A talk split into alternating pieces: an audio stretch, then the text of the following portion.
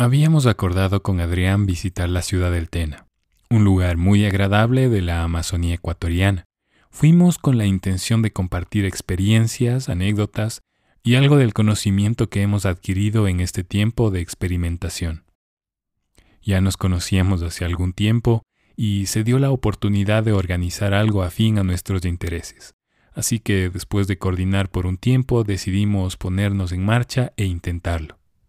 Habíamos planificado viajar el viernes por la mañana, así que la noche anterior intenté dejar todo listo tras considerar qué necesitaríamos. Flashes, difusores, baterías, tarjetas, trípode, pedestales para los flashes, además de eso ropa y utensilios de aseo. Debíamos ver la manera de optimizar el espacio. Viajábamos en bus, es decir, en servicio público, y no queríamos ir con un montón de cosas dispersas por todos lados. Así que analizamos qué tipo de fotografías íbamos a hacer y por suerte encontramos algunas ideas y una maleta lo suficientemente grande donde cabía todo lo necesario. Viernes por la mañana, un día nublado y con poca visibilidad. Llegamos al terminal terrestre de la ciudad de Ambato aproximadamente a las 8 de la mañana. Buscamos la línea de bus que salga lo más pronto posible hacia la ciudad del Tena y por suerte encontramos una flota que partía a las 9. Y en el viaje era poco lo que se podía divisar. Mayormente pasó lloviendo. Había prometido documentar esta experiencia de principio a fin, pero por la lluvia solo pude compartir un par de historias.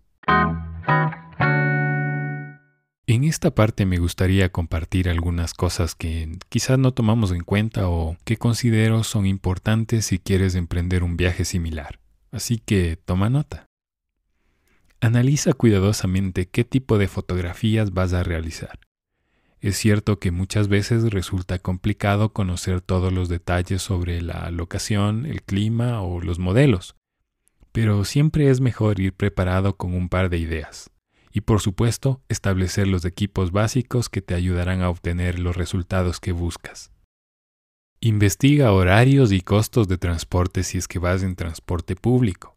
Y siempre, pero siempre, ten la precaución de tener a la vista tus equipos.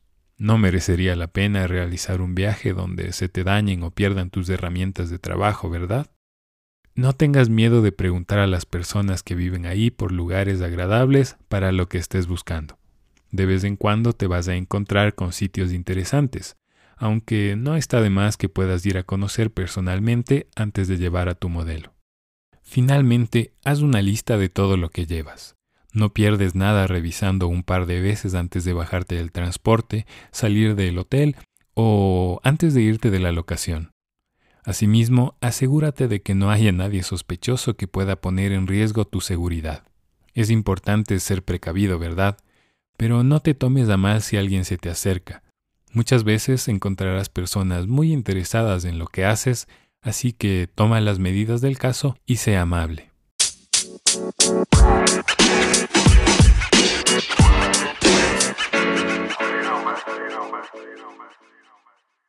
Espero que esta primera parte haya sido de utilidad para ti. Al final de cada episodio habrá una sección igual a esta con consejos y sugerencias para que puedas tomar en cuenta. Así que anímate a hacer cosas diferentes y por supuesto nos vemos en la siguiente parte.